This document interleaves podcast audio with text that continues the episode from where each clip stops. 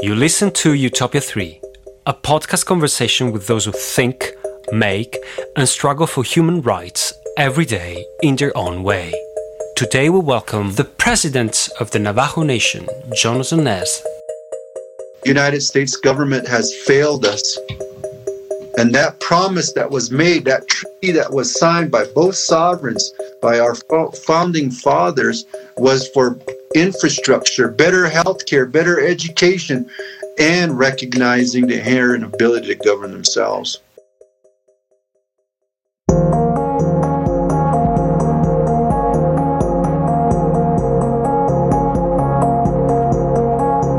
During the spring of 2020, COVID 19 brutally hit the United States of America with very serious consequences for the most vulnerable communities. Among the communities so badly hit by this pandemic were Native Americans. They represent approximately 3 million people over the 50 US states. In Arizona live approximately 175,000 members of the Navajo Nation. The ravages of COVID 19 in this community were rampant it has been estimated that cases of confirmed contaminations were 3.5 times higher than for non Hispanic white communities, which is higher than recorded data for New York and New Jersey. The Navajo Nation fought for its survival, as it always did. Forgotten by the federal government, largely ignored by medias, the Navajo Nation organized itself with very few resources at its disposal. Thanks to its own emergency initiatives, the Navajo Nation tested more than 30% of its populations, against an average of 4% in the rest of the country. The community imposed the wearing of a mask and confinement since the early spring 2020. The Navajo Nation also organized roadblocks that isolated the territory to prevent any new contamination. The Navajo Nation also asked for the help of Médecins Sans Frontières Doctors Without Borders to help contain the pandemic. I am Davide Rodogno, and with David Brun Lambert, we interviewed the president of the Navajo Nation, Mr. Jonathan Nez. We would like to thank Jonathan Schmidt for his help and the entire team of President Nez. We found out an angry man. We found out a president struggling for the survival of his own people. We found out that he's extremely proud of the resilience of uh, the Navajo community. We are going to invite you all to listen to this interview, which we kept extremely rough. This interview was realized by the internet. We edited this interview as little as possible because we wanted this to reflect the views and the state of mind and the feelings of Jonathan Nez. So, welcome to Utopia 3, a podcast produced in collaboration with the International Film Festival and Forum of Human Rights.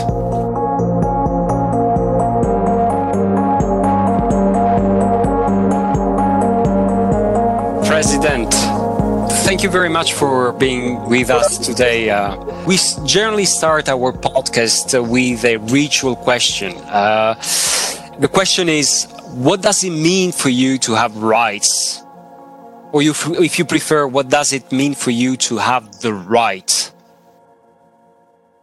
Well, let me put it this way um, sovereignty, right, means that you have the ability to govern yourself as a people. Now, United States, all these countries throughout the world, they have um, the ability to govern themselves. So that means they're a sovereign nation, right? Now, through Navajo's world lens, our own perspective, inherent sovereignty starts in the home. That's where the ability to take care of yourself starts. Inherent sovereignty. And then we delegate that to leaders through a vote, right? Say, well, here, president, vice president, council delegates, my inherent right of taking care of myself in some aspect gets del- delegated to leadership. So, as a whole, now, we as a Navajo nation have inherent sovereignty since time immemorial, right? And that's how indigenous people see it. And so when Columbus got lost, right, came to the New World, he recognized the inherent sovereignty of those indigenous people he came across. So that same thinking has passed on from generation to generation. So fast forward to the birth of this country through the Constitution. You know, in the Constitution, tribes are mentioned. The Constitution uh, recognized through the treaty the inherent sovereignty of tribes throughout the country because we were already governing ourselves when the westward expansion came mm-hmm. and the Constitution was uh, approved. Mm-hmm. The recognition of our ability to take care of ourselves was solidified in the Treaty of 1868 of for the Navajo Nation. Uh, do you remember as a child the first time you heard the words sovereignty, treaty, and constitution? Well, in Navajo, it's called Na'atzilit.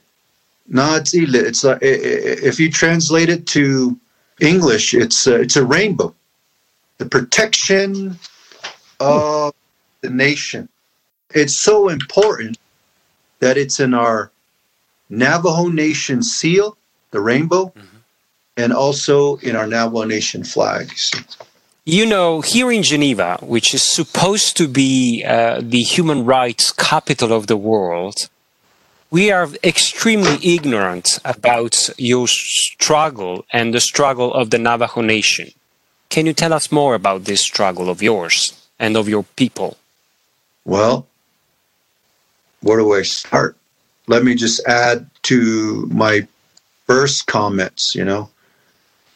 Columbus got lost, came to the new world, thought he was in India, called us Indians, the indigenous people of this continent. And as they started to expand, the east coast of the United States became industrialized so, with the more population coming to the so called, quote, new world, unquote, there was a need for more land. We were inferior at the time, and they took our lands. You talk about human rights. I mean, what more of a human rights violation is that? To marginalize a people to ignore their way of life and taking advantage of what we believe. And one of those is what we believe is not, nobody owns the land back then. It was shared and it was used for sustenance. They took advantage of that and said, okay, well, Native Americans see land that it's it's not their possession, so it's okay for us to have land ownership. And so, do we do with these Indians? They said back then. Let's put them into reserves. And that's what you know as reservations today. And the Navajo Nation has taken a stance that the term reservations is not a good name.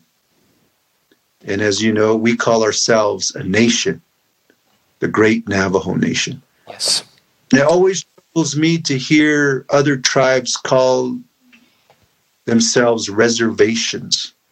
And they reinstate that idea of subjugation from one generation to the next.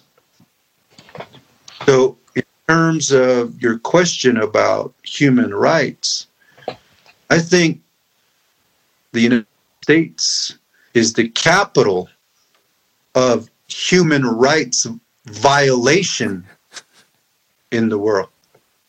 And you can see here today in the 21st century how Native Americans have been treated and pushed aside. I'll give you an example 30 to 40% of our Navajo people don't have running water through a pandemic. And when everybody's telling one another, wash your hands with soap and water so that this spread doesn't go. 30 to 40% don't have running water. In the most powerful country in the world, this is happening. United States government has failed us. And that promise that was made, that treaty that was signed by both sovereigns, by our founding fathers, was for infrastructure, better health care, better education, and recognizing the inherent ability to govern themselves. I, I just wish that people would recognize that and see. But since we're such a small population now in this country, we're just ignored and put aside until this pandemic hit.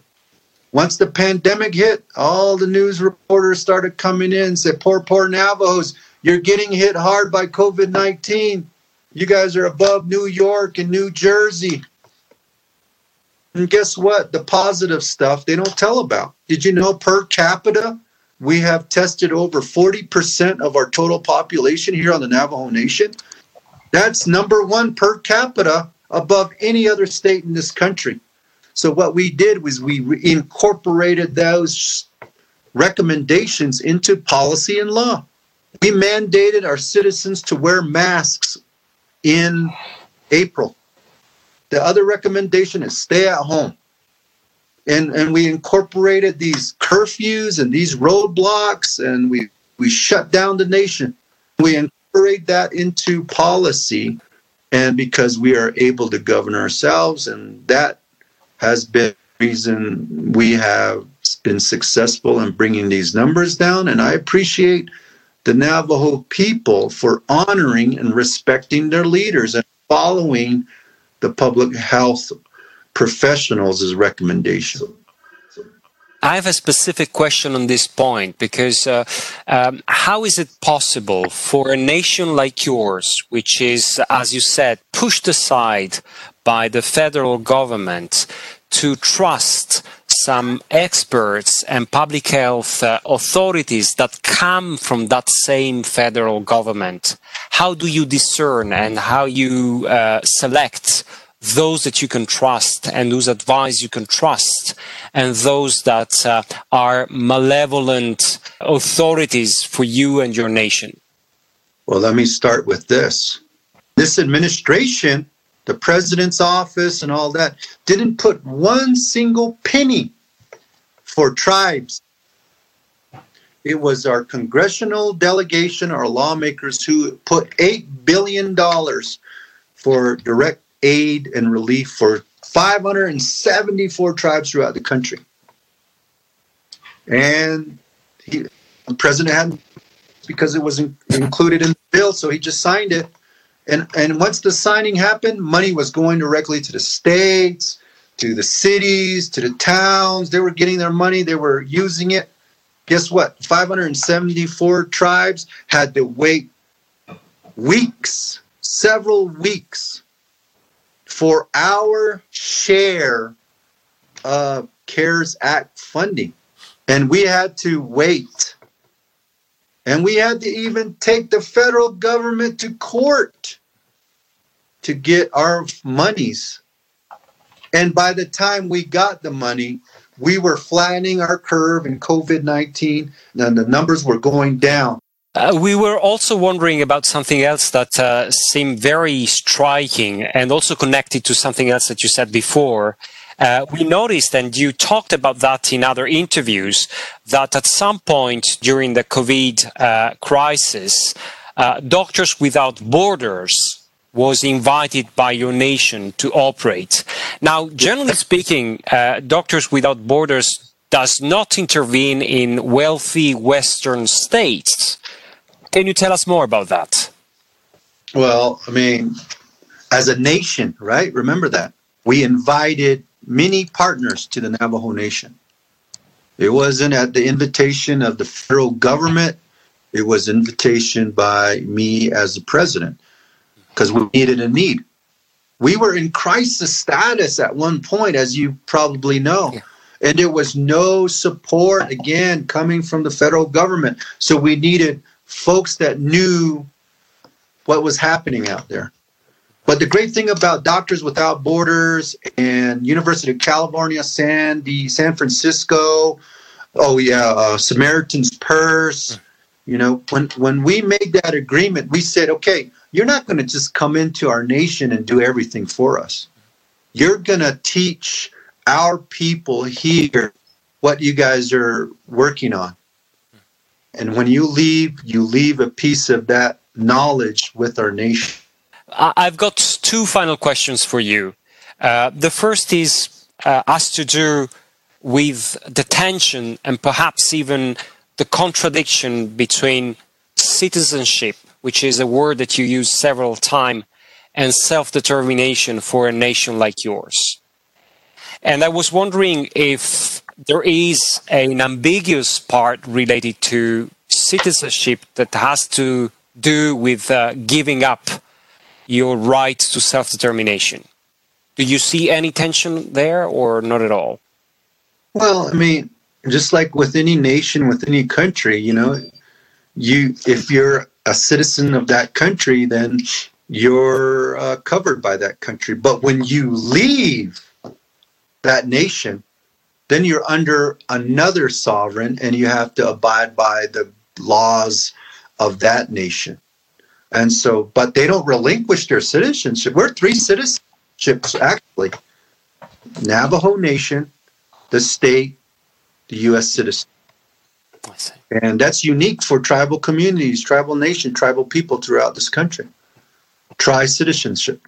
Thank you. Final question. Um, on doing research on your nation, uh, we noticed that you have the Navajo Nation Human Rights Commission. And one of its article says, and I quote it, to protect and promote the human rights of Navajo Nation citizens by advocating human equality at the local, state, national, and international levels based on the Diné principles, and I translate, of resilience, content, discipline, and maintaining peaceful relationships with all creation. Now, there is a word here local, state, national, and international. And I was wondering whether for you, international means to deal with the federal authorities in Washington, D.C. Well, that and in other countries out there. You know, matter of fact, we found out that someone had a some of our cultural uh, items in another country and we wanted that repatriation of that sacred object back to the navajo nation and so, using federal resources and federal law um, and pressuring some of the other individuals out there, we managed to. Um, I guess we had to buy it back, but we but we did bring it back to the Navajo Nation. And so those are items that uh, the Human Rights Commission deals with in terms of the U.S. and other foreign countries. But when it comes to like border town discrimination and racism, yes, we'll get involved in that. If uh, border towns are taking advantage of our Navajo people, like uh, purchasing a vehicle or having higher interest rates, we, we will fight for our citizens and make it known that the Human Rights Commission is involved. And uh, once that happens, usually they'll uh, whoever we're dealing with will back down because nobody wants to be known as discrimination, especially the Navajo Nation, as we help a lot of these border towns with their economy into the billions of dollars. And you know, uh, I did challenge our Navajo citizens during there's a there's a holiday, Sovereignty Day, Mm-hmm. When I uh, every year I challenge my citizens here on the Navajo Nation. I said, okay, Sovereignty Day means the ability to govern yourself, the ability to help yourself. So during Sovereignty Day, everybody buy local. Mm-hmm. Don't be buying off the nation, buy local. And I bet that just that one day alone hits the pockets of many of these business people around the Navajo Nation. But what we want to do is make our economy strong, but we have to deal with federal laws and regulations to get economic and community development moving forward. Okay, I will conclude by asking you if you've got any questions for us or if we can take any message you would like us to bring to uh, um, the Human Rights Council or any other UN institutions that we do have in town. Well, I think the part about the resilience needs to be highlighted. I, I, think we have too many articles, whatever, TV segments that kind of put Navajo as this poor, poor people, right? And that gets recirculated into our Navajo people. And that is the, one of the reasons I truly believe that we don't really move forward.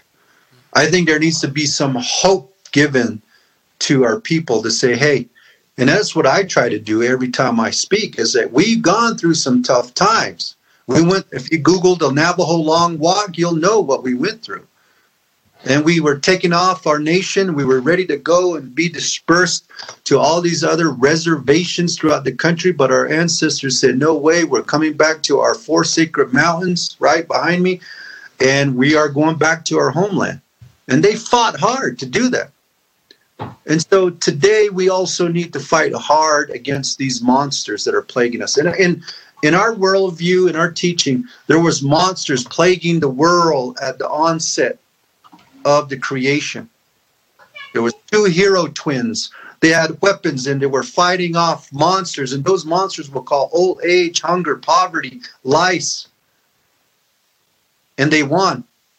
And today we have a whole new modern day monsters alcoholism, drug addiction, depression, PTSD, domestic violence, sexual violence. See, all these modern day monsters.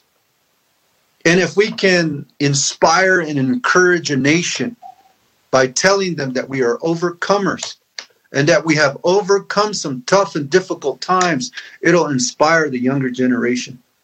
That's what I like to hear. And that's what I like to see. And that's what I'm sure the Navajo people want to be inspired by on these types of uh, magazines and media attention to let them know it's not about these poor, poor Navajos getting um, picked off by COVID 19. I even had a governor say this coronavirus is going to wipe out tribes. And I told her, I said, heck no, not the Navajo Nation. We've been through some worse stuff. And you know what? We're going to overcome this COVID 19 and we're going to be stronger than ever before. And you know what? We've done that. What are the weapons to combat COVID 19? Wearing our masks, social distancing, washing our hands with soap and water, using hand sanitizer, staying at home. See, these are the weapons. And and that's the, the framing of our discussion to our Navajo citizens. And I think because we use our own teaching and having them see it through our own lens is what helped bring those numbers down. We didn't have no no riots or protests saying, President, you're taking away my freedom because you're making me wear a mask. You know, we backed it up with data and said, look at what happened when you wore your mask, when you social distance, when you stayed home, wash your hands, this is what happened. The numbers came down because we're fighting this monster. Now, this is a war. We won the first battle. We brought the numbers down. And the public health experts are saying there's going to be a second battle in the winter, a second wave. And so now what we're trying to do is tell everybody okay, let's prepare. Let's get our crops canned and, and, ready for the winter. Let's get some wood so people can stay warm and, and heat their homes. Let's exercise. Remember the runner part of me? Yes. We all know that if you have a strong immune system, you can fight off any virus, including COVID 19. So we have to prepare our bodies as well. President Nez, I can only thank you for, for your time, for your wisdom, and it was a great privilege for us to, to be with you today. President Nez, I hope uh, we will meet at some point, and it would be fantastic to see you in Geneva at some point. That means thank you in Navajo. Yeah.